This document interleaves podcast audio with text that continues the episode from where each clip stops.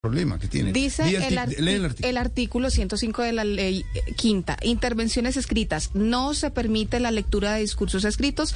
Esto no excluye las notas o apuntamientos tomados para auxiliar la memoria, ni los informes o exposiciones con que los autores de los proyectos los acompañan. Ay, ay, ay, pues Ay, parece ay. que el equipo de la ministra, igual que la ministra, están bastante desubicados, llegaron a aprender y a los ministerios no se llega a aprender. don Pedro, una No, pero, pregunta. don Felipe. Yo le voy Este a dar una explicación, Jorge Alfredo. A ver, eh, Felipe.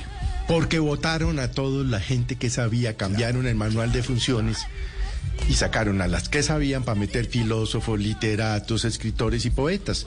Entonces, obviamente no quedó nadie que le hubiera dicho, señora ministro, no se puede leer. en- Eso sin que le suene peyorativo, porque le van a caer en las redes que el poeta o el literato no lo sepan. Pero hay gente No, no, que no, sabe no, de protocolo y de funcionamiento del Congreso. Claro. Mire, peyorativo. Pero, Claro. perdón, la economía de Colombia depende fundamentalmente del tema minería e hidrocarburos. Totalmente.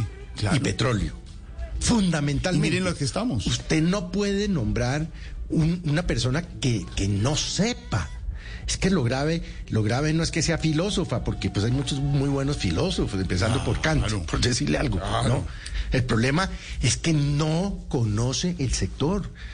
Y entonces, como no dejó asesorarse de los que conocen el sector, porque los fueron sacando, pues Están- pasan este tipo de cosas. Está y es que no la improvisando. pero, yo tengo una pregunta. Claro, yo tengo una pregunta, Felipe y, y- y Pedro. En algún, en los otros parlamentos en el mundo no se puede leer, digamos, en el Parlamento británico, o en Estados Unidos, Pedro, no se puede leer tampoco. A no ser que sea una moción de orden o alguna cosa así.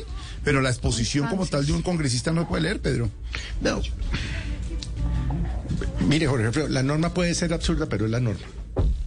Ahora solo falta que vengan a decir desde el gobierno que la culpa no es de la ministra, sino de la ley quinta. Sí, le van a terminar Estamos a tres doritos, la- la tres, dos, un dorito de que digan esa huevonada. Pero la ministra seguramente- no conoce, no conoce el sector minero y energético. Punto. Estamos a Esto va a ser la debacle.